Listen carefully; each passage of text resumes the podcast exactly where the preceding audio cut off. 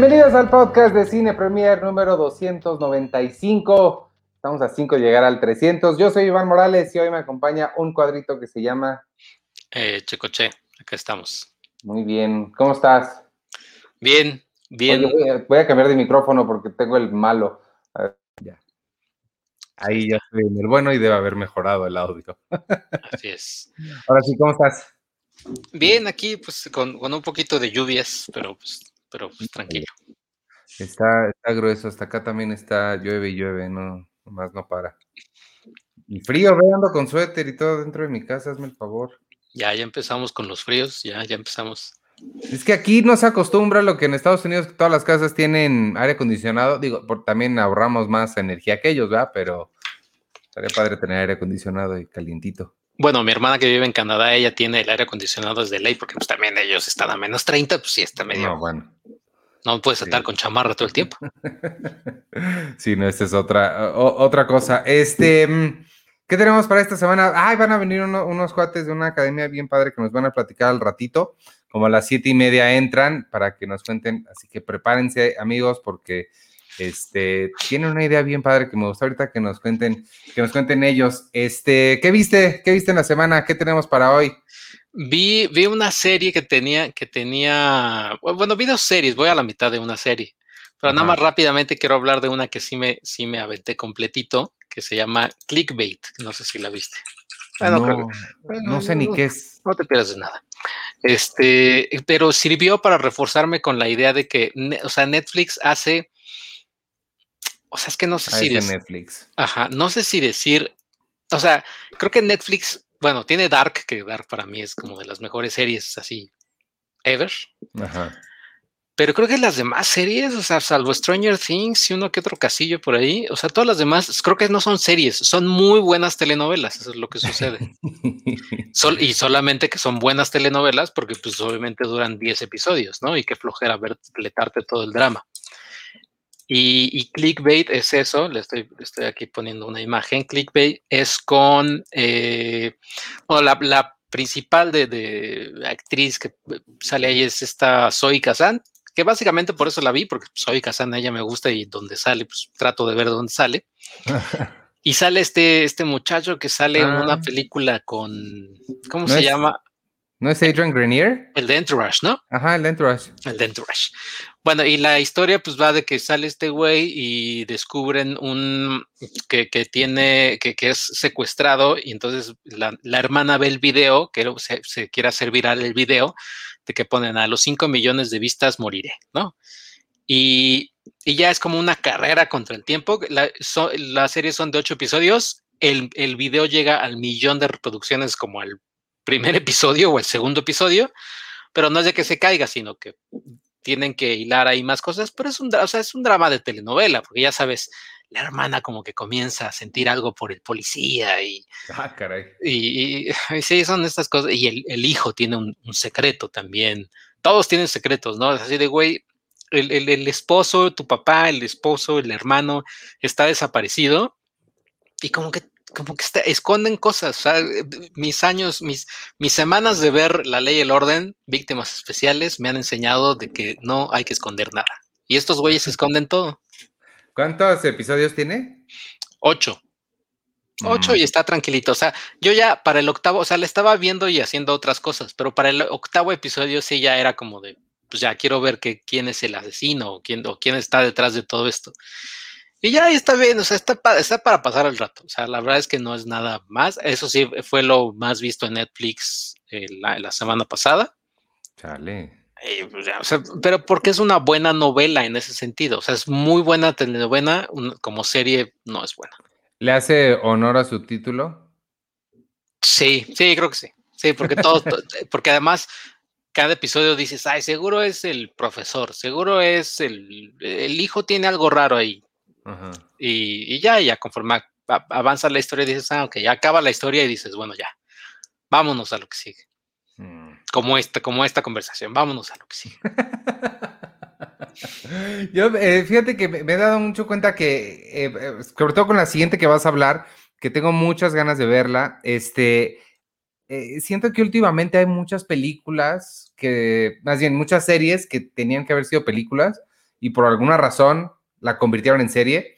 Este, porque vas a hablar de Only Murderers in the Building, ¿no? Only Murders in the Building, ajá. Este, dura, son, son, son poquitos episodios hasta donde tengo entendido.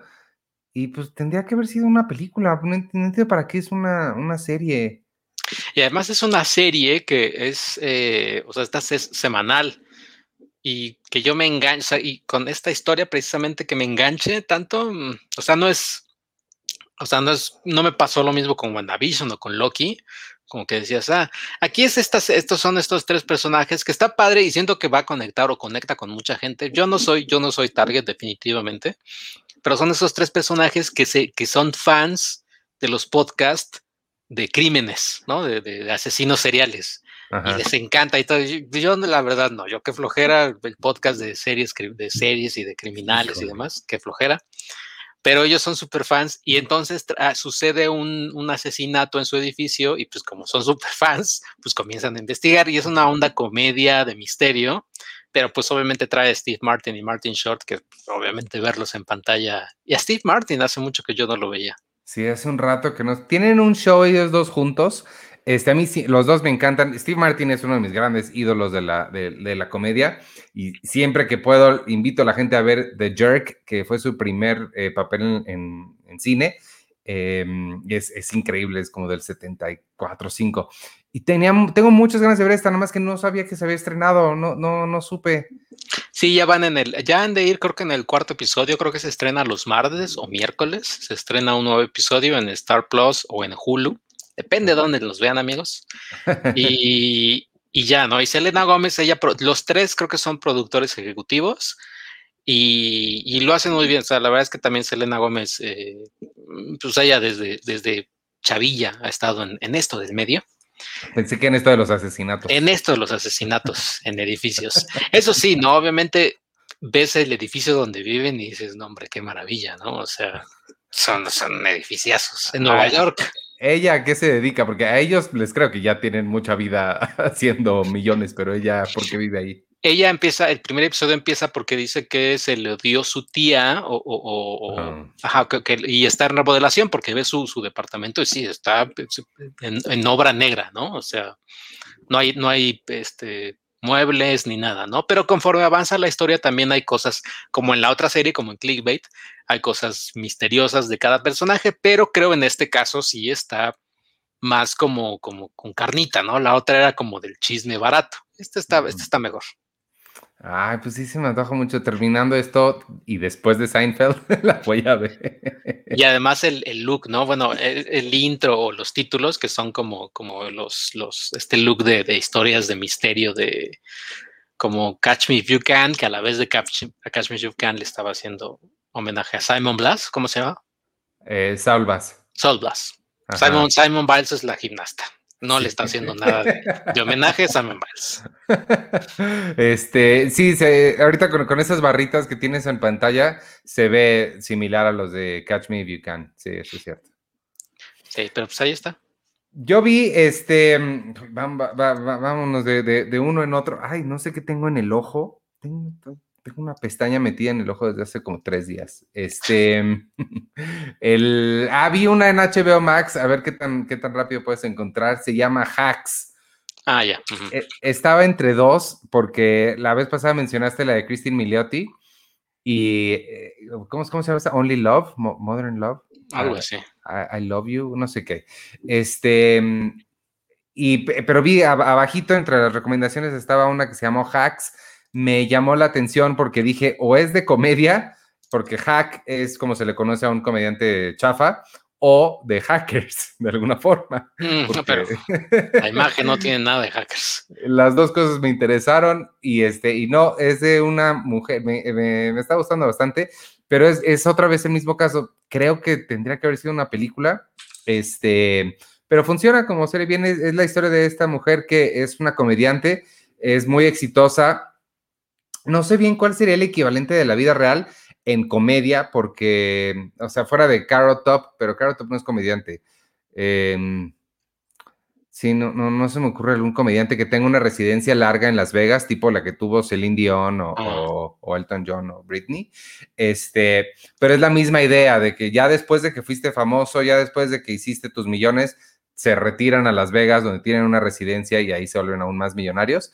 Pero pues ya la gente de la comedia, del mundo de la comedia ya no la toma tan en serio, tanto que ha, este, pues ya, no, no la, ya sus ventas han bajado mucho y le contratan a una escritora jovencita para que le ayude a, pues a mejorar su comedia y es la historia de ellas dos, es una pareja dispareja.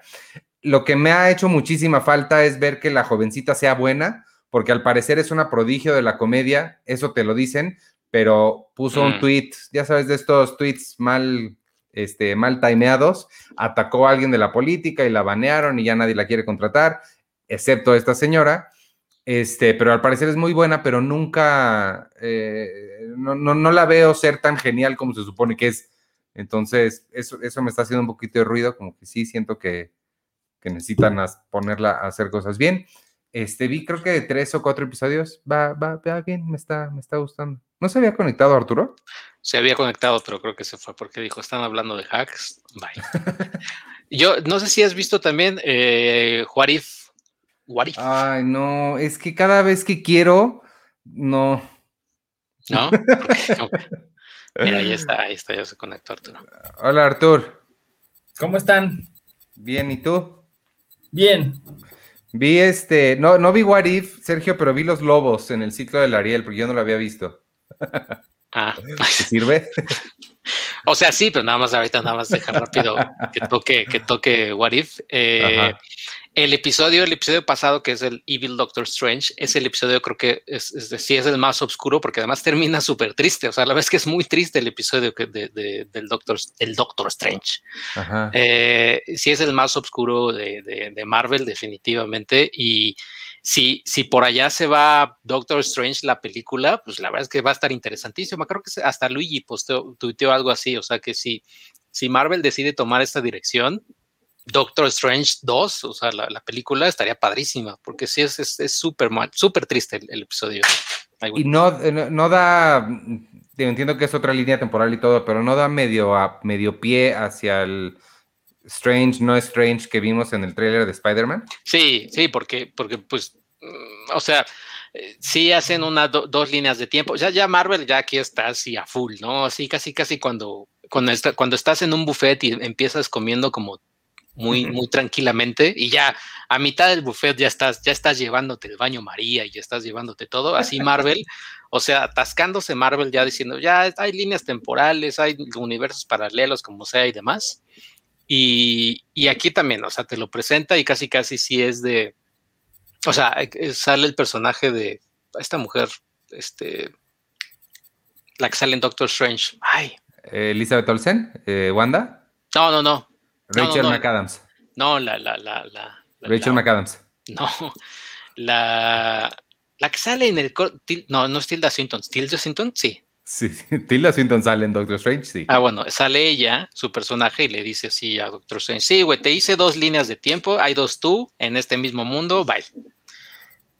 Y, además todos los actores, Benedict Cumberbatch, Rachel McAdams, Tilda Swinton, todos ellos prestan sus voces a los personajes. Ah, eso sí me interesa, mira. Y, y sí, y termina, termina muy triste el episodio y, pues sí nos da, o sea, sí te da pie a casi casi, ves Doctor Strange ya después, ya la, no Spider-Man, sino Doctor Strange, y fácil puede haber un Doctor Strange este, villano en, en la película. Ah, ¿cuáles otros han habido? El de, el de Wakanda, ¿no? El de. Mm, el de Wakanda, el de Guardianes de la Galaxia, que si este Black Panther hubiera sido agarrado ah. por los ese. Y el de. Eh, el, que es como un murder mystery, porque están matando a los Vengadores. O sea, están, mataron a Iron Man, mataron a, a Thor, mataron a. ¿A quién están? O sea, están matando a todos y, y Black Widow está tratando de descubrir quién los está matando. Ah, ¿Y está bueno ese? Está bueno, también está padre, pero es más un murder mystery, pero, pero leve, o sea, tranquilito. Y vi que mañana es la de los zombies, ¿no? Y mañana es el de los zombies. Eh, Este de Doctor Strange lo vendiste bien. Sí, véanlo, porque acaba triste, o sea, acaba triste, sí acaba como de güey. Y, y está el, el, el, este personaje que ve las cosas, el, el ¿cómo se llama? El, el que ve, el, que narra, el que narra What If. Ah, sí, sí, sí, sí, sí. El que narra What If y habla con Doctor Strange, ¿no? Y Doctor Strange dice, güey, ayúdame. Yo decía, güey, yo no puedo, yo nada más estoy aquí viendo, bye. Ah, suena intrigante, pero tú siempre vendes las cosas mejor de lo que están.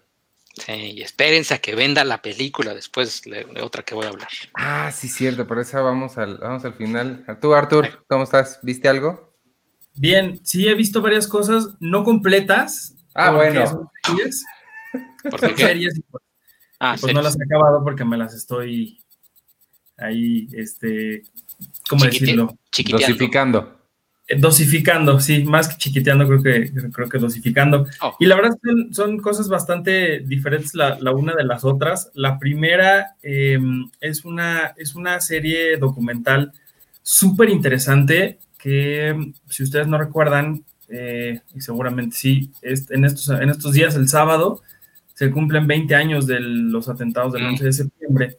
Sí. Y Netflix sacó una serie que se llama Punto de Inflexión que se llama el 11S y la guerra contra el terrorismo.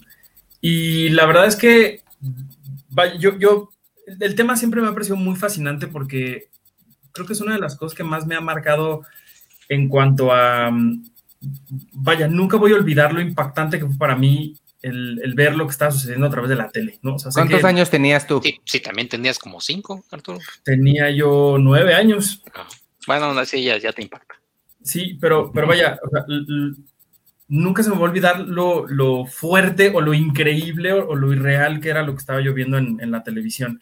Y casi siempre todas las cosas que han salido alrededor de esta temática las he visto porque me llaman muchísimo la atención. Desde cosas súper increíbles como el documental este que nos gusta mucho, Iván, el de los minutos que cambiaron la historia o algo así, de sí. History Channel y o hasta el final de Recuérdame con, con uy uy uy. No me toques con, ese vals. Robert Pattinson.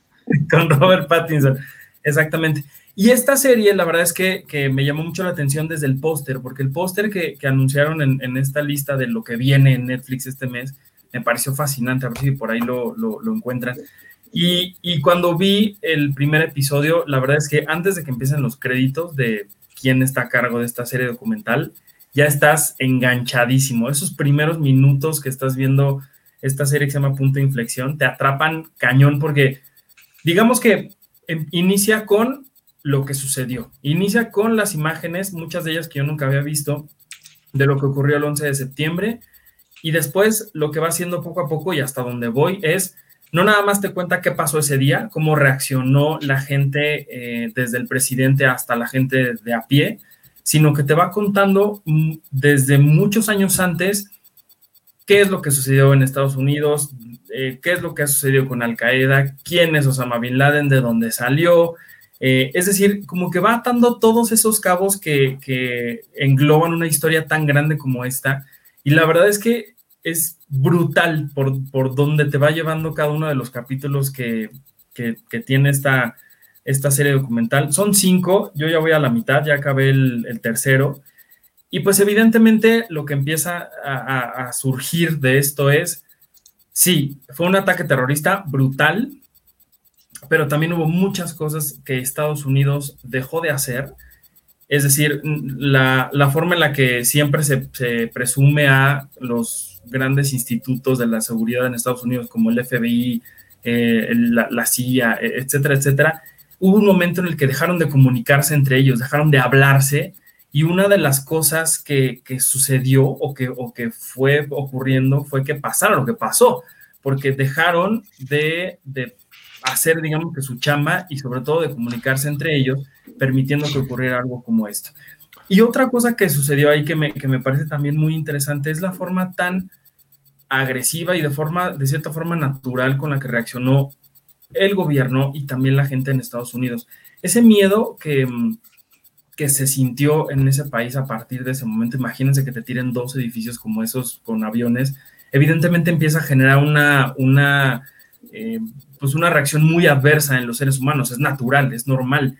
Y la forma tan agresiva en, las que, en la que ellos empezaron a, actuar, pues lo llevó a cometer una serie de cosas pues bastante pues, ¿cómo decirlo?, irresponsables, bastante violentas, ¿no? Amparados en el miedo, amparados en la, en la, pues, ¿cómo decirlo?, en la, en el desconocimiento de lo que estaba ocurriendo en ese momento en el mundo, al, no tener nada claro, empezaron a hacer un montón de cosas, desde órdenes ejecutivas que le permitían hacer al presidente prácticamente lo que él quisiera en nombre de la seguridad nacional, hasta llevarse a gente en a Guantánamo nada más por su religión o por su apariencia o porque alguien dijo seguramente fulano de tal que está ahí parado en la esquina es terrorista, ¿no? Entonces, eh, sí, sí es como muy, es muy fuerte en ese sentido, es decir, no es, no es condescendiente con un lado de la historia y muy, y muy agresiva con el otro, sino que es, hasta donde yo voy, lo siento como muy imparcial, lo siento como que sí nos está contando,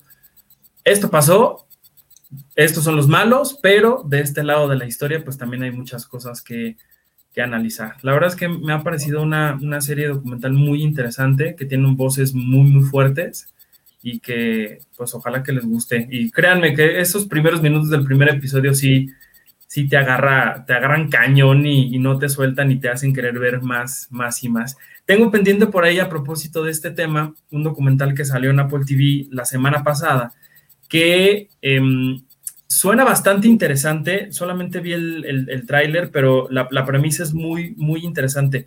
¿Qué ocurrió desde el punto de vista o desde el círculo cercano al presidente ese día? ¿Y cómo fue que actuó el gobierno y sobre todo George W. Bush el día de los atentados terroristas? Ah, en, en, CNN van a sacar un documental sobre, ¿te acuerdas que cuando le avisaron estaba en una clase de primaria con unos niños? En, CNN van a sacar un documental sobre esos niños. O sea, de ellos hoy que, recuerdan de, esa época. Oye, esta de Turning Point, es que te, pasaste la otra rapidísimo, no, tuve chance de preguntarte. Mencionaste que ah, dijiste antes de que salgan los nombres de los cineastas, ¿son alguien que, reconoceríamos o, no tanto? No, yo no he, no he eh, detectado algún ah. nombre como famosón, pero tanto la edición como la forma en la que está narrada la, historia me ha parecido muy inteligente, muy brillante. Cuando tienen que, mostrar cosas fuertes, lo hacen. Cuando tienen que darle chance a las, a las víctimas, dejan que ellos hablen. Cuando tienen que, contar historias con los mismos em, políticos, lo hacen también. O sea, me, ha parecido muy interesante todo. Hasta el score me, ha parecido muy, muy padre de esta serie, la de Turning Point. Y la de Apple TV se llama 911, así se vivió en la Casa Blanca y les digo justamente, tanto George W. Bush y el, equipo que lo acompañó en aquel momento, hablan de cómo se vivió ese momento durante, pues, o sea, digamos que estas horas críticas, desde ese momento en la primaria, que también sale aquí en esta, en esta serie, hasta las acciones que les digo que, tomaron después. Entonces, hay, hay, varias historias alrededor de, este suceso. Em, y pues sí, a mí siempre me han parecido fascinantes pues, no, no sé si, la verdad, creo que la palabra no es morbo, pero creo que es, como una... No, fascinante, fascinación creo que es una buena, una buena palabra. Incluso a 20 años de, distancia me sigue pareciendo irreal. O sea, veo las imágenes. Aquí en esta hay cosas que les digo que nunca había visto y me sigue pareciendo impresionante cómo ocurre lo que ocurre. Sí, total. Ahí tenemos en el sitio una lista que hizo Sergio de mejores películas de, que, que retratan esta, mm, el, el 911. Este, habrá que ver si añadimos la serie esta y la otra que mencionaste. Vamos a cambiar radicalmente de tema porque ya están nuestros invitados ahí en el backstage. Este, Brenda González y Andrés Duma de Mitsnoy Academy. ¿Cómo están, amigos? Hola, muy bien, gracias por la oportunidad. ¿Cómo están? Muy bien, bienvenidos. Este, pues, eh, pues ¿cómo están? Yo, yo, yo ya sé de lo que vienen a hablar. Eh, se me hace bien padre el proyecto que traen entre manos. Entonces, cuéntenos. Ah, eh, primero les pregunto, les presento a Arturo y a Sergio. Este, salúdense. Hola, hola. mucho gusto. Y este, también a, nuestros amigos que nos están viendo en vivo, eh, siéntanse con la libertad de preguntarles lo que quieran ahorita que nos empiecen a contar del proyecto, que de verdad está este, muy padre la, la idea que traen. Este, pues cuéntenos, amigos, ¿qué, ¿de qué se trata esto? Pues en sí es una escuela de cine, básicamente. O sea, es una escuela en la cual en un semestre le enseñamos a la gente a producir desde cero y todo lo que vamos aprendiendo o todo lo que les vamos enseñando es completamente aplicado en tres fases y tres proyectos. pero aquí como que el punto clave es que no es nada más, así vemos cuadres, tomas, movimientos de cámara, sí vemos de iluminación, sí vemos de sonido, sí vemos de historia y demás, pero aquí lo importante es que estamos, estamos luchando por otra forma de hacer cine, estamos luchando por una alternativa como ser una extensión del cine tradicional y es un cine pues que estamos tratando de hacerlo mucho más humano, muchísimo más eh, enfocado en la salud de las personas, que no hayan tantos desvelos, que si bien es inevitable, ¿no? Porque la producción al final del día siempre es de 5 de la mañana, primero de Dios muy temprano, ¿no? Hasta la hora que se termine. No, no quiere decir que tenga que ser un, una mala experiencia o un mal momento. Entonces tratamos de hacer un great place to work con, el, con, la, con la academia, bueno, con la casa productora.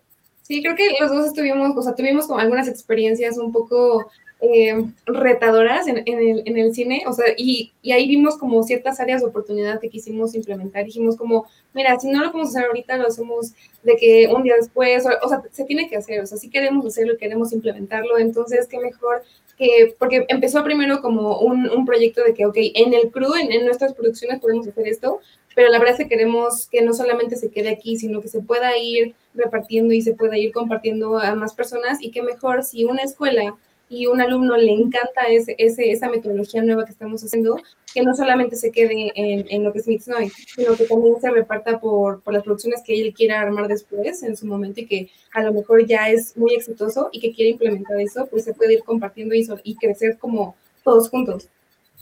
A mí, una, una de las, cuando platicamos anteriormente, una de las cosas que más me llamó la atención es esta idea, y, de verdad que me, me, llegó mucho porque es una idea muy, muy humanista, muy, eh, muy buena onda, porque sí hay unas cosas, eh, y mira, Sergio creo que no ha trabajado en producciones, pero Arturo acaba literal de regresar de una, y este, es bien bonito el cine, es, es mi primer amor, pero hay unas cosas que sí se pasan. Este, cuando regresó Arturo de la producción, en la que estuvo regresó rapado, por ejemplo. Eh, a, a, a, mí al final de la, de, de, la que yo hice, me envolvieron en una manta y me agarraron a patadas, buena onda, o sea, no fueron para lastimar, pero sí, este, sí, entonces, de, de toda esa parte, ¿cómo le llaman? La novatada, también novatada. Me, me, me, contaron un poco, ¿no? Sí, es el bautizo, o sea, en sí, digo, estamos aplicando la de si no está roto, pues no lo cambies, no, no se trata de decir, este es mi cine y claro, este es mi... por si claro. Una ramita, lo que funciona ahí está, no se ha cambiado y, y, se va a mantener mientras siga funcionando.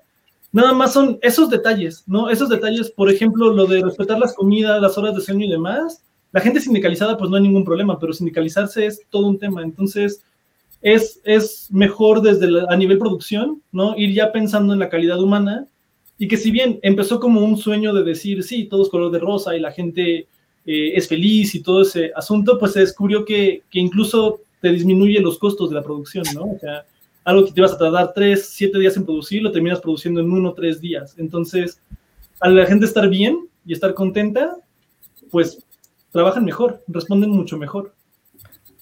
Suena un poquito esta idea que tienen, creo que en Francia están probando los días de cuatro días de trabajo y de alguna forma eso funciona mejor que cinco.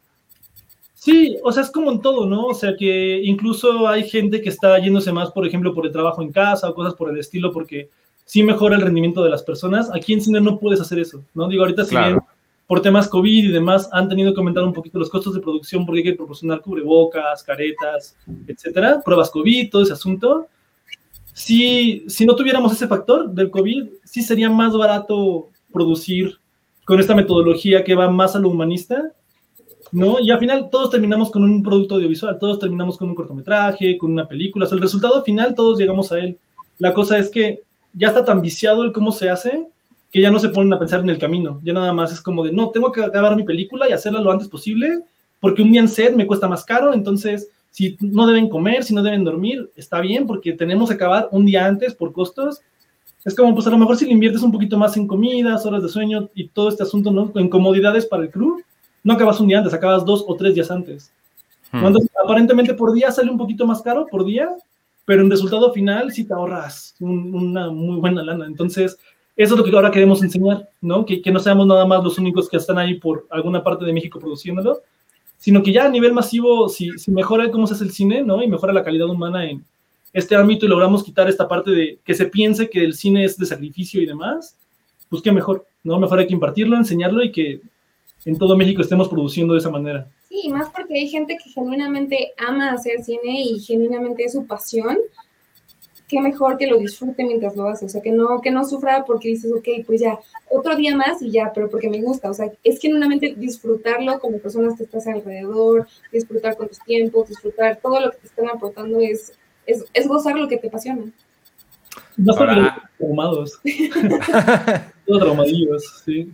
Hay, hay, hay, mucha gente que disfruta pasársela mal en el set. Eh, hay, hay, mucha gente, muchos directores que han sido muy vocales sobre lo mal que se la pasaron y cómo tenían que sufrir por su arte. Y me gusta mucho que ustedes tienen esta otra visión y me, me gusta todavía más que la intención es enseñarla, de que no hay que sufrir, estamos, o sea, si es un trabajo, tómenselo en serio, pero no es necesario desvivirte por, por, por, por las cosas, no te tiene que doler. Exacto. Sí, no, o sea, al final, insisto, el cine es pesado, ¿no? Si el, el, hecho de que tengas que hacer toda una película en cierto determinado de tiempo ya es pesado, y si eso no, no podemos quitarlo ni podemos desaparecerlo. Claro. Pero a veces pareciera que a la gente le gusta, ¿no? Incluso una vez escuché que si al cine tenías que ser masoquista, y ahorita ya se descubrió que no, no tienes que ser masoquista para hacerlo, lo puedes hacer igual, son las mismas eh, peleas y luchas y demás. Digo, al final del día sí te, sí te tienes que dedicar a eso, pero te quitamos todos los estreses extra para que tú pudieras presumir que el cine era un flagelo, ¿no? Ya estamos quitando todo eso para que te la puedas pasar bien. No, y es que hay veces que, que, estás tan metido en el trabajo porque te encanta que no te, no te acuerdas que tienes hambre, que no tienes sueño, que tienes cansado. Entonces aquí es como un, te recuerdo que también eres humano, que somos humanos, entonces puedes tener tu de comida, puedes este, disfrutar lo que estás haciendo, o sea, es como ese, darle la prioridad, porque a veces uno mismo se, se encajona tanto en lo que está haciendo que sí se le olvida, pero es como un, tranquilo, date tu tiempo y sí se puede, sí se puede hasta acabar antes. Sí, suena muy idílico, pero ya lo hemos podido poner a prueba en varias producciones y funciona. O sea, sí, sí hemos tenido muy buenos resultados. Y a la par de todo esto, digo, eh, o sea, está increíble toda esta parte, pero sí hay que decir que también enseñan cine, o sea, toda la... toda la metodología está basada en cine y sí enseñamos, insisto, sí enseñamos de escritura de guion, sí enseñamos de encuadres, tomas, iluminación, que ya le había dicho, enseñamos de producción, ¿no? Toda la parte de cuentas, lo legal, todo ese asunto, ¿no? Como más especializado a cada una de las áreas, porque luego en, en otras escuelas de, de cine o demás, como que te enseñan muy general la parte artística, pero no ven que al final del día el cine es un negocio, ¿no? Entonces, estamos también tratando de enseñar esa parte de que si es un arte, si es un negocio y si es una pasión, si es un gusto. Entonces, es como concentrarlos. Y para la última fase, porque todo pasa en un semestre y cada fase dura más o menos como mes y medio, en la última fase ya el alumno se especializa, se especializa en el departamento que quieran. Y si alguien quiere ser productor ejecutivo, pues para qué le sigo metiendo de que tomas y planos y movimientos, ya mejor te voy a enseñar cómo es un contrato, cómo es una inversión, cómo wow. es ver, cómo es rentar una casa para según las necesidades de tu director, ya es, va completamente para otro lado, ¿no? Oh, que eso, eso, es genial. Yo cuando, yo, yo estudié cine y a mí toda la parte de carpetas, nunca la tocamos. Los releases con los actores, releases con fotógrafos, el, el registros en Indautor nunca vimos. Entonces, sí, sí, toda esa parte como práctica sí fue de, ah, y ahora. Sí, no, de hecho, este último cortometraje básicamente lo hace el alumno, si bien no solo porque estamos mentoreando, no somos nada más nosotros dos, somos en total seis profesores, uno por cada departamento. Ahí estamos mentoreando. Ese último cortometraje ya lo hacen ellos como más por su cuenta todo, desde lo legal, que bueno, o sea, me toca un poquito más a mí, por eso platico tanto de eso, pero desde la parte legal hasta el diseño sonoro y todo ese rollo ya es por parte de los alumnos. Y ese cortometraje que ellos hacen, los apoyamos con un festival y les conseguimos retroalimentación de pues, personas que han ganado Óscares, Arieles, ahorita tenemos buenos convenios, y ya un cortometraje que tiene la crítica de un ganador del Oscar, bueno, te dispara la carrera, ¿no? Entonces es lo que estamos buscando ahorita que, que ellos puedan tener, que queremos como apadrinarlos para darles esa patadita al mundo artístico, ¿no? Wow. Y que ya tengan que empezar de jalacables, seguir subiendo, no, pues darles como ese pasito extra. ¿No? Para que se acelere el proceso. Sí, creo que también lo importante es que también vemos las aptitudes que tienen. Por ejemplo, en, en una de las producciones que tuvimos, eh, uno de los integrantes ah, o sea, estaba en el, en el, departamento de arte, pero estaba también aportando iluminación y fue como, ok, o sea, tú también tienes ojo para iluminación y fotografía, podemos también ubicarte y darte una sugerencia del departamento que a lo mejor te encantaría y que disfrutarías porque tienes ya las habilidades. Entonces, también puedes elegir tú y te vamos a mentorear en lo que tú quieras, pero pues para que veas que también estamos, o sea, prestándote atención y que tú puedes elegir y que está, tienes el apoyo completo de nosotros y nunca vas a estar solo. Si bien la vas a hacer tú solo porque tú puedes y tienes la capacidad por, durante todo el semestre, pues si tienes alguna duda, tienes algún tropiezo en el camino, vamos a estar ahí mentoreando. Sí, pues ahí, ahí va a estar como el contacto, ¿no? Y pues más que nada es eso, o sea, es como apoyarlos para que igual, hay, gente que quiere ser director, por ejemplo, y tiene muy buenas capacidades, como Guillermo del Toro, ¿no? Que es, eh, él empezó como de, ¿cómo se llaman los efectos especiales? Él, empezó como efectos especiales en caracterización. Y eso, bueno, le dio el toque especial a sus películas, ¿no? Gracias a eso es que ahora sus películas son tan características. Entonces, apoyarlos a un, a un como una evaluación psicológica para que ellos vean que si bien yo me quiero dedicar a cámara y mi ojo me da para, no sé, diseño de personajes o algo por el estilo, no quiere decir que no puedo hacer cámara, quiere decir que puedes ocupar ese talento para mejorar lo que ya estás haciendo, ¿no? Para mejorarlo y crecerlo muchísimo. Y complementar todo. Y que no te Me, me, de verdad me gusta. Arturo tiene cara de que tiene una pregunta. Arturo siempre tiene cara de que tiene una Sí. pregunta. Este, Sí. eh, nada más, yo, le- si, si me dejan meterme en su estrategia de marketing, su eslogan debería ser Be kind. Nada más sean amables. Me encanta. me- y por ahí el mundo sería mejor, pero vas, Arturo, perdóname. No, me, gustaría que me contaran de esta parte de, mm, estaba leyendo eh, sus fases y en la segunda parte me gusta que hablan de que los alumnos se convierten en asistentes de los departamentos y que con eso, además de que están estudiando, están trabajando en, en, el, en, el, en el campo, ¿no? Están, no hay mejor forma también que aprender directamente de, de, de la vida real, ¿no? Entonces háblenme como de esta parte de, de convertirlos en, en, pues en asistentes de estos departamentos y, aunado a, a, las preguntas que ya les están haciendo, cómo los contactan, cuándo, cómo los ubican, cuándo empiezan, toda la información también para que la gente pueda acercarse a ustedes. Este, pues mira, esta parte de la fase 2, en realidad es que las tres fases están aplicadas a que ellos puedan salir al mundo, ¿no? Entonces, la fase 1 es un cortometraje que ellos hacen con lo que tienen y con lo que pueden, ¿no? Incluso si requieren algún tipo de iluminación o cámara ya un poquito más profesional, tenemos infraestructura, equipo y demás, incluso tenemos renta de equipo y así para poderlos apoyar. Claro que para la gente de la academia no viene con ningún costo ese, ese préstamo de equipo. Y para la segunda fase es justamente, el, yo te puedo hablar misa, ¿no? De las producciones. También nosotros tuvimos la, la, oportunidad de estudiar comunicación más como aplicada a los medios digitales, producción y demás. Y no aprendimos tanto como un día en el set. O sea, creo que en un día en el set aprendimos lo que no aprendimos en cuatro años y medio de carrera. Entonces, queremos que ellos vean, si bien ya ellos produjeron y demás y bonito y vivieron este sueño, ¿no? De producir entre estudiantes, ahora es cómo es producir con profesionales, cómo es producir ya en, en cuando no, no depende de mí, que yo digo, ay, sí, cómense unas pizzas, pero mi productor me dijo, no, ¿cómo crees? Porque tenemos un vegetariano, por ejemplo, no podemos, o un vegano, no podemos comprar nada más pizzas, y no es como que a él le vaya a comprar una comida gourmet y a los demás pizzas, es como ya, ya vas viendo la realidad de la producción en esta segunda fase, para que la tercera que te toca a ti ya traigas esta experiencia de por medio.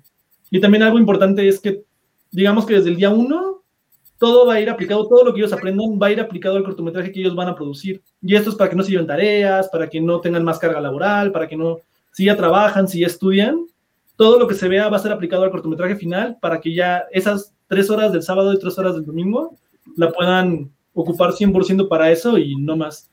Ya si ellos quieren ver referencias, fuentes y demás, ahí van a estar, ¿no? Pero ya es más como por opción del alumno.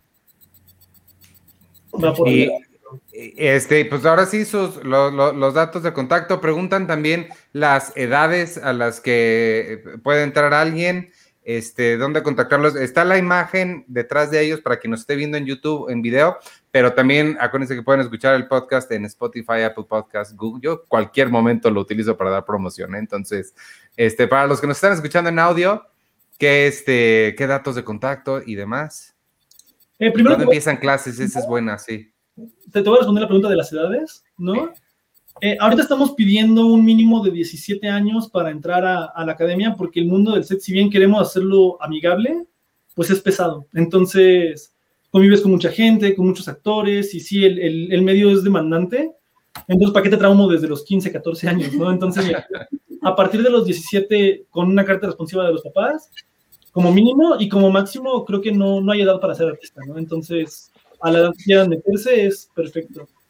Y datos de contacto, pues nos pueden marcar al 56 31 31 33 10. Eh, ya, ya me lo aprendí. 33 10 o nos pueden buscar en cualquier red social como arroba Academy o en nuestra página web www.mitsnoyacademy.com. Igual en la, en la descripción del programa va a estar todos los datos, amigos, para que si quieren entrar y nada más darle clic. Este, ahí están. Y, y, pues nada, este, algo más que, que, quisieran añadir o alguno otro que tenga una pregunta. A, a, mí nada más me gustaría añadir, ahorita justamente como queremos hacerlo muy personalizado para los estudiantes, estamos, tenemos un cupo limitado de 30 personas. Igual por okay. pandemia y demás, es más o menos la cantidad de gente que se ocupa en un crew, como de para cortometrajes, como entre 22 y 32 personas, es un buen promedio. Entonces, nuestro cupo máximo es de 30 personas. Entonces, ya después habrán más cursos, va a ser algo de todos los semestres y demás, pero ahorita, más que nada por pandemia, ¿no? Que no queremos tener ahí a una acumulación tremenda de gente.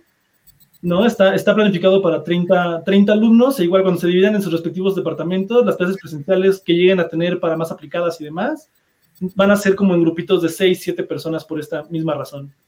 Ok. Pero de para ¿Cuándo empiezan? Este sábado. Ay, en la torre. Tienen nada de tiempo para este, inscribirse, amigos. Háganlo ya. De hecho. Ajá. Perdóname. No, por favor.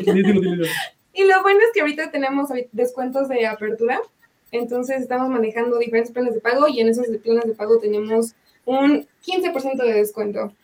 De hecho, teníamos nuestros planes de apertura. Si se meten en la página web, están los planes de apertura, pero no sé si, si aquí Iván nos puede hacer el favor de sacar algo o algo así, porque igual por parte del podcast y demás, va a ser un 15% en cualquier plan de pago. ¿no? Entonces, Ándele.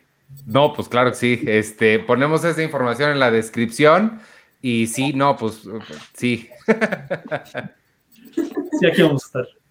Listo, pues muchas gracias amigos por habernos acompañado. Este, quienes nos estén escuchando, acuérdense, eh, están todos los informes en, el, en nuestro sitio y, y, pues directamente en las redes de ellos, Mitsnoy Academy, que es, no alcanzo a ver si es .com o .mx. No, punto com. Punto .com. Eh, métanse ahí y, y, pues váyanse con estos muchachos a aprender a hacer cine amigable, responsable y buena onda. Gracias por acompañarnos. Lo que necesiten, saben que aquí estamos y seguimos ahí en contacto. Muchísimas gracias, gracias, Arturo. Gracias a todos aquí. Bye. Gracias a ustedes. Gracias. Gracias. Muchas gracias. Listo. Suena padre, ¿no? Sí. ¿Sabes qué? Que está, está increíble eso de o sea, si tú tienes una idea ya en la cabeza, si ya traes un corto en, en, tu mente, ya empiezas a trabajar en eso desde el día uno. O sea, eso está... Sí. Qué padre, ¿no? Digo, sí hay que aprender de todo, pero pues si ya te estás enfocando en lo que tienes que, suena muy, muy padre. Pero es que hay que aprender de todo. Oye, sí se escucha un rechinidito cuando hablas. ¿Yo? Ya no, sí. ¿Tú lo escuchas, Sergio? Sí, también escucho como una, como algo Como, ahí. como un chiqui, chiqui, chiqui, chiqui. Ha de ser algo en tu micrófono. No estoy haciendo nada. Oye, este, pues vámonos entonces con, con el plato, que el plato fuerte no nos va a saber a nada porque Sergio no puede decir nada, Ah, sí. pero pues nada más dinos que se estrena una película de, Se, se de estrena una, película de James Wan que se llama Maligno. Eh, pues ya no les puedo decir nada. O sea, les iba a que les quería yo decir cosas, pero ya vi que no lo puedo hasta el jueves. Y este, pues nada, pues vean, está ahí va va a estrenar, va a estrenar el jueves. Es James Wan regresando al cine de terror. Este, y pues, pues, pues nada más les puedo decir eso. La filmaron antes, antes de- embargos, oye. la filmaron antes de la, de la pandemia, la iban a estrenar así en marzo. En marzo de 2020 la iban a estrenar. Y pues que les llega el que, que un chino comió un vampiro, un vampiro, un murciélago. Y pues vámonos. Chale, pues, pues, pues gracias, este, pues está padre. No, pero sí, bueno, o sea, ya el, el siguiente martes van a ver, van a ver. El, pero, ah, bueno, no sé, el, el siguiente martes vamos a, a, descansar. Yo no voy a estar, entonces no Ah, sé si. ¿Sabes sí cuál vi? Y que Arturo también creo que sí también vio. No hablamos, hablamos por. Ya sé, hay dos Arturos aquí en este, en este. Mira, aquí está, hay dos Arturos, dos Doppelganger. Este. y es que no, no se escucha ahora, Arturo. O sea, te ves, Arturo, pero no. ¿Ya me escuchan? No, sí, pero muy mal. Se va. Sí, no, no, pero horrible, no hagas Sí. eso. Bueno, pero la que, la que vimos fue eh, eh, Shang-Chi. Bueno, yo ya la vi. Shang-Chi, la leyenda de los diez anillos. Ah, yo no fui. ¿eh? Yo, yo sí, finalmente la vi. ¿Qué te pareció, Arturo? Oye, de la de James Wan, antes de que pasemos a esta, este, no, no sé, o sea, no la van a pasar antes para la prensa, ¿va? ¿O sí? ¿O no? A, él- a él se- A, a a él- mí, a mí me la pasaron. Eh, si quieren, pueden ver una, una entrevista con James Wan que tuve, eh, la voy a publicar mañana, pero, pero sí, no, o sea, me dijeron de hecho así de, no, pues nada más, nada más para ti esta, esta función de prensa. Y Porque yo "Ah". pregunté y me dijeron, no vamos a hacer nada, hasta luego. Y yo, ay, disculpe usted. Sí, no, y en Estados Unidos, de hecho, la función de prensa creo que es el, o sea, creo que es mañana siquiera. O sea, la película ya se estrenó en Europa, en, en Alemania, Italia. Por si quieren ver qué piensa la gente, véanse, váyanse al Airbox y busquen Maligno y van a ver los comentarios de la gente que ya vio esa película ya, si le entienden al italiano o al alemán o si alguien escribió en inglés. Oye, este, nada más tengo que señalar el chiste de Diego Sánchez porque sí, se, se merece un, un- aplauso. Cuando tenías tus dos cámaras, Arthur, una es Arthur HD y la otra es Arthur 4K. es un chiste Lástima muy bobo, pero me 4K gustó. No se refiere al, al HD por Tú, el tú, HD. tú di que sí. Sí, tú de que sí. Me gusta mucho tu idea, Ser- Diego, gracias. La voy a tomar en cuenta para el futuro. Este, Pero ahora, oye, ahora sí vamos a hablar de, de, de Shang-Chi. Pero córranle porque ya casi llegamos a la hora. Ah, qué, qué- qué- qué manera, de, qué manera de, de cortar aquí la conversación. Bueno, ¿Shang-Chi o no? A mí me gustó un montón. La verdad es que yo fui con ninguna pretensión, no sabía prácticamente nada de este superhéroe asiático y la verdad es que terminó gustándome muchísimo más de lo que yo hubiera creído. Eh, creo que no tengo mucho que decir al respecto, salvo que siento que aquí vi las, las secuencias de acción más increíbles que he visto en todo el MCU.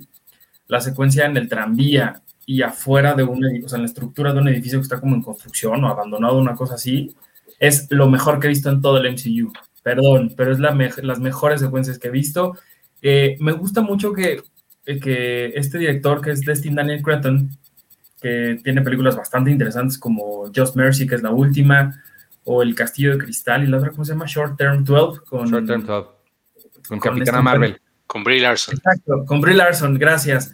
Eh, siento que en, en sus películas siempre ha sabido cómo llegar al, a la médula de sus personajes. Son, son, son personajes que sufren, que tienen ahí sus, sus cosas contradictorias, fuertes, eh, complejas, y, y eso lo sentí mucho también aquí. Y es algo que no siempre yo percibo tanto en, en, en, en estas películas, porque siempre termina más disfrazada por la solemn- solemnidad que a mí tanto me choca de, de Marvel. Y aquí lo sentí como mucho más, más, más humano el asunto.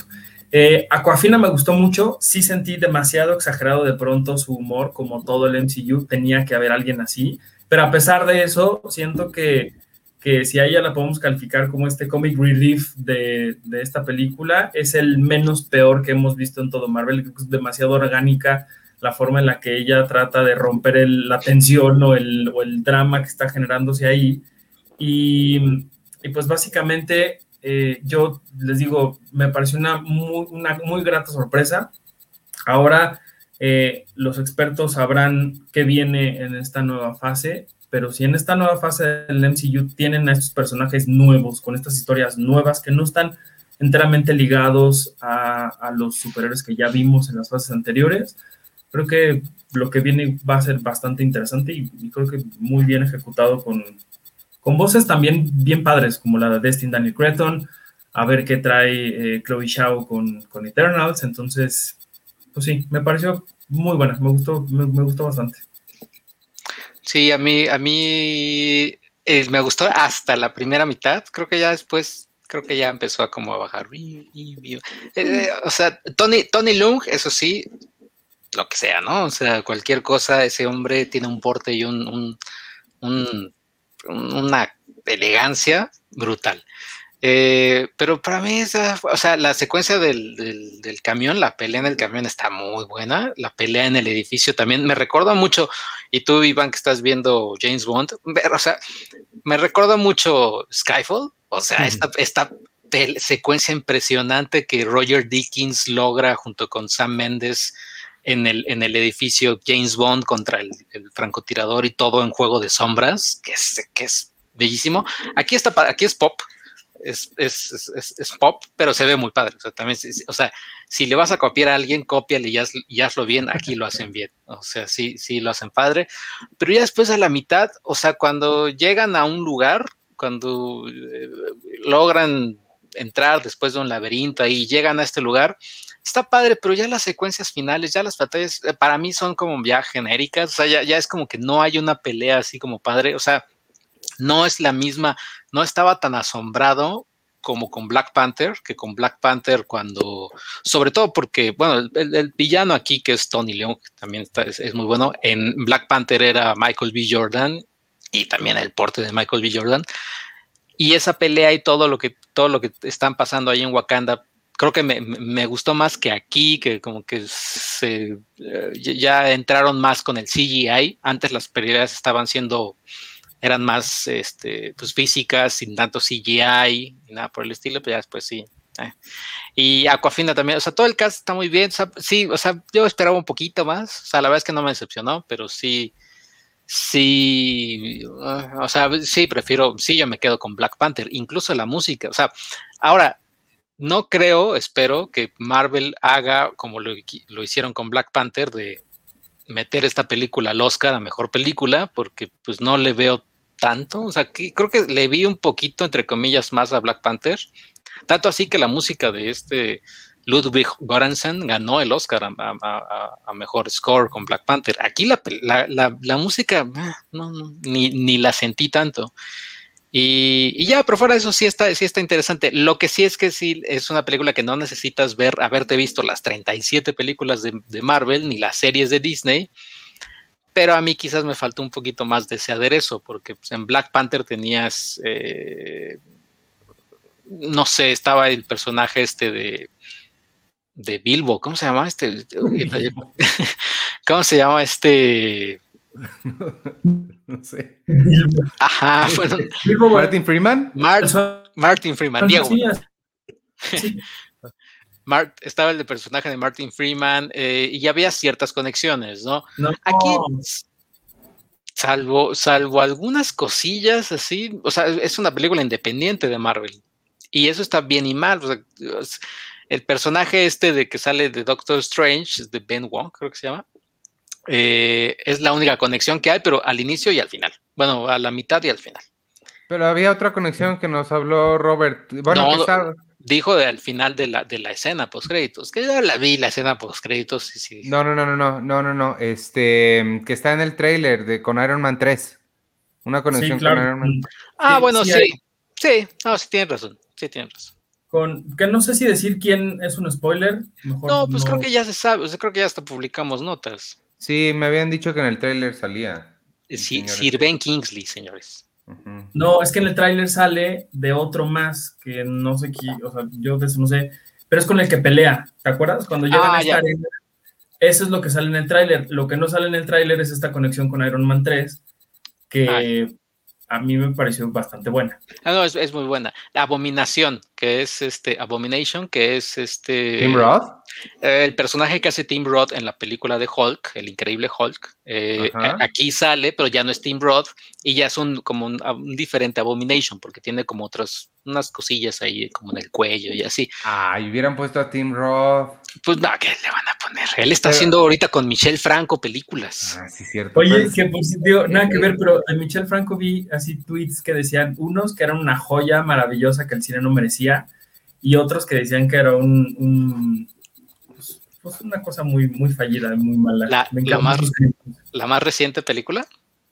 Sí, la de Sundown, que por cierto, él cuando habló allá en, Venecia, en Venecia dijo que igual, que el cine de Marvel no le parecía cine.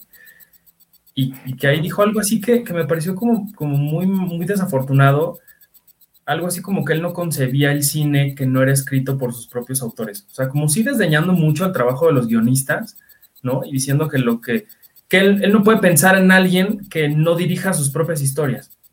Sí, o sea, le está diciendo a Stanley ¿no? Kubrick así, un estúpido. O sea, y la verdad es que uno, me parece muy terrible desdeñar el trabajo de los guionistas y dos, o sea, cuántos grandísimos cineastas en la historia del cine nunca escribieron un guion, ¿no? Qué raro. Este, esa de, de, de, de Sundown está en. eh, pasa lo mismo que, con, que pasó con Nuevo Orden, está en Toronto. Mañana empieza el Festival de Toronto. Entonces mañana ya puedo empezar a ver. Ya vi toda la selección que tengo y este. Casi no. Hay algunas mexicanas, pero esa no está, esa no la puedo ver yo en México. Oh. Este, y las otras que están van a estar en Morelia, entonces no las voy a ver en Toronto porque van a estar en Morelia. Ay, pero hay buenas en, en el TIFF. Sí, pero es que no sé, o sea, sí, pero hay unas que ya sabemos que van a estar buenas, como la de Pablo Larraín, la de esta niña de Diana, pero no, no las van a, esas no las tengo disponibles yo aquí en México, como yo, pues obviamente no voy a volar a Toronto, sino que lo voy a ver en línea.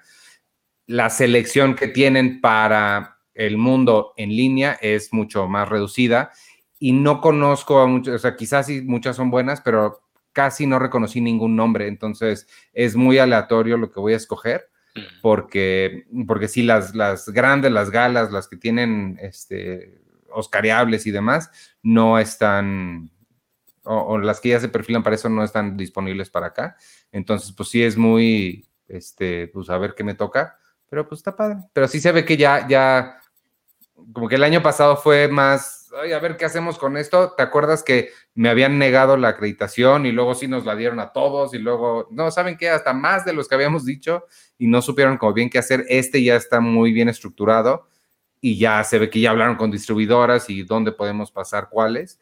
Y pues para, al menos para, para Latinoamérica sí quedaron abiertas pues las que no tienen mucha demanda, ¿no? Que no significa que no estén buenas, nada más no son de cineastas este, pues ya famosos. Ahí está la de Mike Gyllenhaal, Los Lost Daughter, ¿o no? Eh, la- no, no la recuerdo, son un montón las que puedo ver, entonces no sé si, si, si esté. Este, tendría que buscar. De que recuerdo así rápido de bote pronto está la de. mm, dirigió una Melanie Laurent, este, dirigió una Justine Bateman con, con la que te gusta. ¿Cómo se llama la que te gusta, Sergio? Este, Olivia. Moon. Una, Olivia Moon, con ella. ¿Es la que te gusta o te gusta? No, no es con ella, es con la otra Olivia. Wild, ella, O- ella me Olivia cae bien. Olivia Wilde es la de la serie, ¿no? Es- Olivia es- Moon. es- 13 es la de House, pero también es la directora de Booksmart. no, ajá, esa, la de- la- no la de Booksmart. Olivia Moon. Olivia Rodrigo, ella no la, ella ni, me- no, ni la topo. ¿Quién dirigió Booksmart? Eh, Olivia Moon, de. Olivia Wilde. Ah, puta madre. Bueno, no sé, es con una de las Olivias. Es la Olivia de, de la serie de Aaron Sorkin, este, de Ah. Newsroom. Olivia Moon, ok. Esa Olivia sale en la película de Justine Bateman, que es la hermana de Jason Bateman. Este, ¿qué más vi? Em, No está la de Jason Sudeikis, que ahorita creo que vi el tráiler, bueno, salió un tráiler que es de drama. no, o no lo No. no, Sí, Jason Sudeikis. Ajá. No que haya visto, voy a buscar el nombre porque esa me interesaría mucho. Hay una de Jake Johnson, hay una de Mark Duplass, esa está padre. Este, tengo que, te- tengo que buscarle más así, ver cada una porque no. La de, la de, creo que es Mike Mills, el director de Beginners con Jo- Joaquín Phoenix, ¿no? Sí, no, no, no, no, esa sí la busqué y no. Yo Dune. no la tengo. Dune de Denis Villeneuve, ¿no? Sí, es- esa me la van a empezar aquí en la televisión. No, esa sí no hay. ¿Vas a contar los minutos de aplausos en tus propios minutos de aplausos, man? ¿O cómo lo vas a hacer? Ay, güey, el arroz. Ya dije, Sí, voy a contar mis propios minutos de aplausos. Oye, este, pero acabaron de Shang-Chi o no? Pues sí, o sea, No, bueno, yo nada más quería agregar dos cosas. Este, esto que decías tú, como de que se siente como una historia como independiente, eh, a mí me da la espina de que como que quisieron probar, si no funcionaba, tener algo que pudiera como deshacerse fácilmente de lo que está planeado, porque a final de cuentas esta es la primera película de un superhéroe asiático, ¿no? Y que tiene un, un elenco enteramente asiático, que prácticamente la mitad de la película está hablada en, en chino. ¿A poco? Y, Ajá, digo, a mí me pareció eso muy padre, o sea, creo que sí es un paso gigantesco para la representación más diversa que Marvel ya ha tenido y que seguramente lo irá explorando cada vez más. Digo, ya sabemos de varios mexicanos y mexicanas que están eh, incluidos en las próximas aventuras de Marvel. Pero sí, se me hizo como un poco como de, bueno, pues si no funciona, la quitamos y no pasa nada, ¿no? Y también todo el chisme que hay alrededor de esta película y, la y de Eternals en China, pues también me parece como interesante. Está esto, esto que ha ocurrido con que todavía no, no han tenido como la aprobación hasta donde sé, o sea, no han podido saber si se iban a estrenar esta película o no, y menos la de Eternals, porque eh, Chloe Zhao pasó de ser una heroína en China a ser un enemigo casi casi del Estado. ¿Por qué? Porque por ahí hubo unas declaraciones que dijo ella en el, cuando ganó el Golden Globe y pasaron de celebrarlo un montón a esta mujer ni siquiera es china, ¿no? Porque vivió. ¿Pero qué? ¿Sobre Hong Kong o sobre qué? Dijo algo sobre China. La verdad es que nunca, no recuerdo bien qué es lo que dijo, nunca supe qué fue lo que dijo, pero se tomó estas declaraciones de ella como en contra de sus raíces y de, y de China. Y si hay un país que es súper rencoroso, es China. Entonces digo que pasaron de, de, celebrarla un montón a incluso no reconocerla como una ciudadana china, como alguien que sí tiene ascendencia china, pero vivió toda su vida en Londres o no sé dónde, entonces como que también ya empezaron como a cuestionar incluso eso, ¿no? Y hasta donde tengo entendido, por lo mismo, eh, Nomadland nunca estrenó allá. Entonces ahora con Eternal, pues, pues menos. Y la verdad es que China tiene la capacidad de o llevar a la gloria a una película por más chafa que sea o enterrarla porque es básicamente el mercado más importante de cine, de cine en el mundo. O sea que Chloe Zhao podría decirse que en China es como Michelle Franco en México, ¿no? Básicamente. No, o sea, no la quieren ni nada. A pues nivel estado. Yo creo que eh, con, con no no creo que le afecte estar en China o no. Este, Eternals sí a la taquilla sí le puede doler mucho. Black Widow no, es, no ha estrenado en China, eh, Shang-Chi no, obviamente no ha estrenado, eh, Eternals yo creo que tampoco va a estrenar. Este, pues sí, pero también ah, los chinos luego también tienen sus, películas y a veces ya ellos creo que ya están tan, o sea, quizás en, la burbuja, por así pues decirlo, que pues ya creo que estrenaron, me decía Edgar Pango, estrenaron esta película que se llama Los Enfermeros o Los Doctores o algo así, y eran los sobre la historia de los, de los que libraron la pandemia y demás, ¿no? Y es que esa fue su, esa ha sido una de sus películas más exitosas. Así que no creo que les interese ver a nuestra Salma Hayek. ¿Quién sabe? Que es la que yo creo que mandarían al Oscar, ¿no? Eternals más que Shang-Chi. Sí, bueno, sí. Eh, en una de esas Disney dice, ya, ya, te aviento todo. ¿Y no quieres Black Widow también para que nos quite la demanda Scarlett? Exacto. le consiguieron una nominación al Oscar a ella otra vez. Oye, que por cierto, yo sé que ya, ya nos vamos a ir, pero ahorita que decían de esta película de, los enfermeros o de los doctores allá en, China, hay un documental buenísimo que ya, ya llegó a HBO Max que se llama In the Same Breath, que trata justamente de una, es un acercamiento muy fuerte hacia la pandemia, hacia cómo ocurrieron las cosas eh, desde Wuhan, ¿no? y hace, la directora de, de, esta, de este documental, que ahorita se me fue el nombre, pero para ahorita se los digo, e, ella lo que hace es empezar a narrar cómo ocurren las cosas y nos cuenta que lo primero que se dice en Wuhan de el, del COVID, pues, es que se detuvo a ocho doctores que empezaron a difundir información falsa sobre una neumonía atípica. Entonces, lo primero que hizo el gobierno fue encarcelarlos por decir mentiras. Y ella lo que hace muy hábilmente es como mostrar la forma en la que se contaba esta, esta, esta información en los noticieros en, China. Y eran distintas personas en distintos sets, no sé si en distintas televisoras, pero eran era el mismo discurso, decían las cosas hasta con la misma entonación, con las mismas palabras y todo. Y ahí te empieza a contar un poco cómo es que va ocurriendo eh, pues sí, el desarrollo de la pandemia y también un poco el desarrollo de, la falta de información, de la falta de claridad que el mismo gobierno de China quiso, quiso pues llevar a cabo, ¿no? Es decir, a ellos les importaba más contener no la enfermedad, sino la información que había alrededor de todo esto. Y ella empieza a narrar justo como estas contradicciones, estas cosas que, que, ocurrieron desde el primer momento y cómo fue esto llegando incluso a Estados Unidos, ¿no? Y empieza a, contrastar la, la, nula libertad que tienen en China de expresar siquiera que se sienten mal, aunado a las imágenes de hospitales llenos, gente muriéndose, no en las calles, pero pues sí en sus casas, ¿no? Muchas, muchas cosas muy fuertes que eventualmente llegamos a vivir todos en todo el mundo. Y lo contrasta mucho con esta libertad desmedida que había en Estados Unidos de estas protestas de la gente anti-COVID, ¿no? Que decía que era una mentira, que, que, no era cierto, ponía mucho gente del gobierno de Trump diciendo, no, esto se va a ir en un mes con, la, con el calor y no es necesario que usen cubrebocas y demás. Entonces, de cierta forma es un documental que nos habla de cómo, además del, del propio virus y de las propias cosas que no conocemos cómo se desarrolla y, tratamos de lidiar con ellas, nos habla mucho también de cómo la, la información, buena, mala, eh, no clara, muy amarillista, muy tendenciosa y todas las cosas también nos, nos hicieron mucho daño y cómo nos afectaron tanto a, a tomar las decisiones o, a tener de pronto a gente que, que incluso llegó a protestar por el uso de cubrebocas. ¿No? Gente que eventualmente ha muerto, ¿no? Pero, pero pues que, pues sí que a final de cuentas eso llegó a suceder. Se llama In the Same Breath. Yo lo vi en, en Sundance en enero. Ah. No estaba listo para verlo en enero. Verlo en enero fue un golpazo para mí en muchas razones. Y creo que verlo ahora en este contexto en el que ya estamos en un mood muy diferente en la pandemia, ¿no?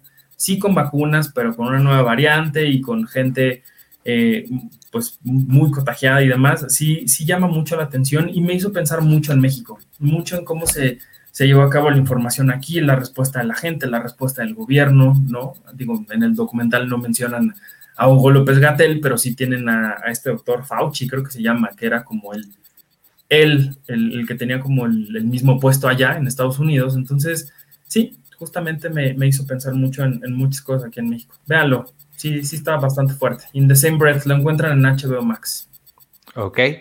Este, para esta semana, además de Maligno, la nueva de James Wan, que no podemos decir si está buena o mala o, nada, eh, se estrena una de Liam Neeson que escuché que estaba, híjole, ouch, eh, riesgo bajo cero se llama, y una que la verdad no tengo nada de información, pero se llama Laberinto Yoeme y se estrena clases de historia otra este, mexicana este fin de semana.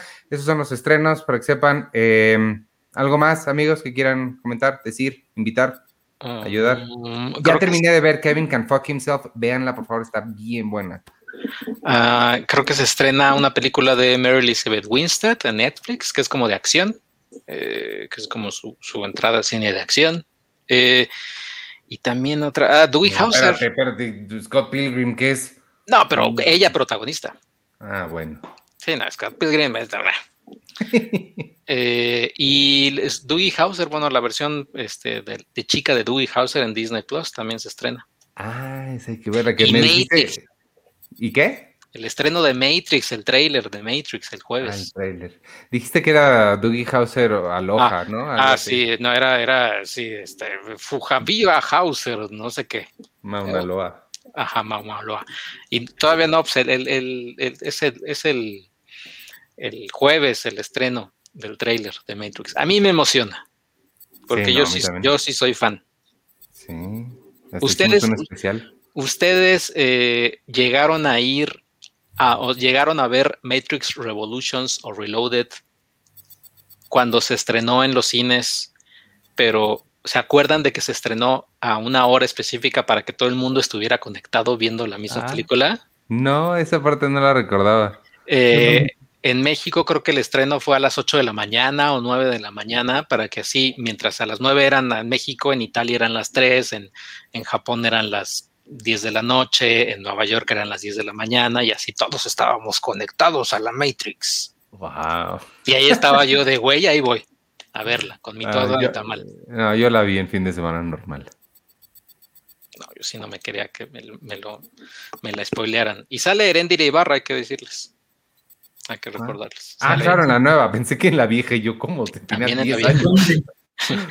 no, sale, sale Erendira Ibarra. Me, te, me voy a ir con un poquito de, de, de, de temor ahí porque Sense8 está padre, pero híjole, luego se, Sí. Es que Sense8, Sense8 es como las películas de Marvel, que empiezan muy bien y de pronto es como, ¡ah!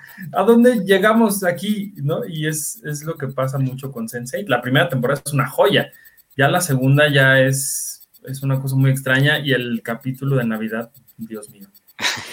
Sí, no, y este Matrix, a ver, a ver qué tal. Ahí vi algunas tomas muy parecidas a la primera, o sea, la primera película, y, y ahí es con, donde entra mi temor y emoción a que sea un como este como Jurassic World o como o como Candyman, que son películas buenas, pero que son películas que es una secuela, pero a la vez no es secuela porque parte de y que sea algo así como que, que estemos viendo casi casi lo mismo de la Matrix 1, pero sea diferente, como Star Wars The Force Awakens, que a mí no me gusta nada. Pero algo así. Oye, pero esta, esta, va a ser la primera película de, de una de las Wachowski solas. Uh -huh. Y es Lana. Lana es la única que dirige porque Lily no, no la acompaña.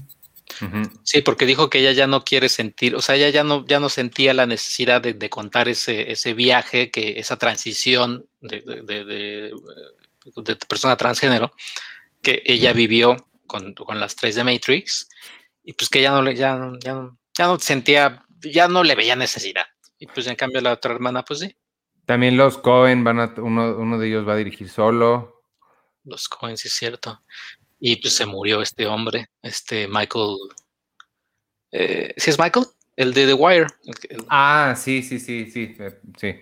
Híjole, ayer vi el episodio de Community donde sale, salen tres, ah, pero vi el primer episodio de Community. Híjole, qué, qué, qué actorazo era.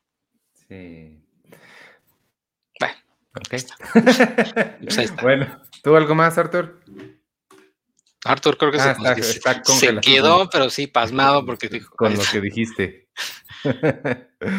bueno, pues entonces vámonos. En lo que regresa Arturo, a ver si regresa mientras nos despedimos. Eh, les recuerdo, amigos, únanse al Patreon de Cine Premier, patreon.com diagonal Cine Premier, donde eh, encontrarán una comunidad de gente amante del cine y la cultura pop. Bien padre, la discusión en el Discord, que es nuestro foro de discusión, se pone muy buena. Además de que, por supuesto, tendrán acceso al Cineclub 99, donde vemos, hablamos de las mejores películas de 1999. La semana pasada hicimos Eyes Wide Shut, Ojos Bien Cerrados de Kubrick, y se puso bien padre las teorías de conspiración. La siguiente será eh, Quiere ser John Malkovich dentro de dos semanas. Y, y pues nada, un montón de contenido exclusivo por adelantado. Boletos para el cine, cuatro al mes para todos los miembros de las casas PAO y eh, ver el sitio sin publicidad en cinepremier.com.mx. Entonces suscríbanse, patreon.com, diagonal cinepremier, escojan ahí su casa, todas tienen diferentes beneficios. Y al rato este, regreso con Charlie del Río para hacer Seinfeld, que hablaremos de The Sub Nazi, uno de los grandes clásicos. Mañana toca James Bond, una misión a la vez. ¿Con cuál de cosas? Este.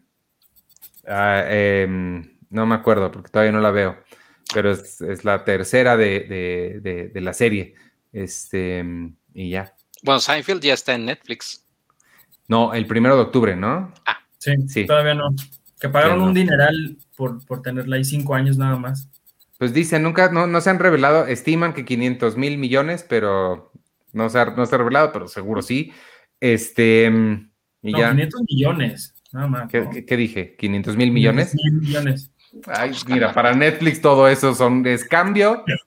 De Netflix, mira, te voy a explicar algo. Netflix tiene dinero para aventar para arriba, excepto para publicidad. Para eso no. Ahí no hay. Ahí sí, ahí sí no. Eh, no, ¿No? Except, no, sí, sí tiene. Para poner en las paredes de la Ciudad de México de la Condesa y ya, nada más ah, las, sí. las ponen y ya. Y, Oye, pero ¿quién las va a limpiar? No, no, no sé. No, ya pero no. nomás en la Condesa. ¿Verdad que sí? Eso es lo que les dije la, la semana pasada, pero no entiendo por qué nomás en la Condesa y en la Roma. Que el otro día ya vi que pusieron algo en Tlatelolco, pero pues hay más lugares en la Ciudad de México, creo. O en el país. Pero además es el mismo lugar, porque vi, vi así pósters de todo va a estar bien, pero estaban ya tapando Somos de Netflix, o sea, y seguramente el siguiente estreno de mexicano, que creo que Las Juanas, o no sé cómo se llama, seguro van a tapar los de todo va a estar bien, y así. Que los arranquen como en Friends cuando Joy va y empiezan a, a, salir cosas así. Entonces todo va a estar, somos, así. Van a unir, hay un título extraño.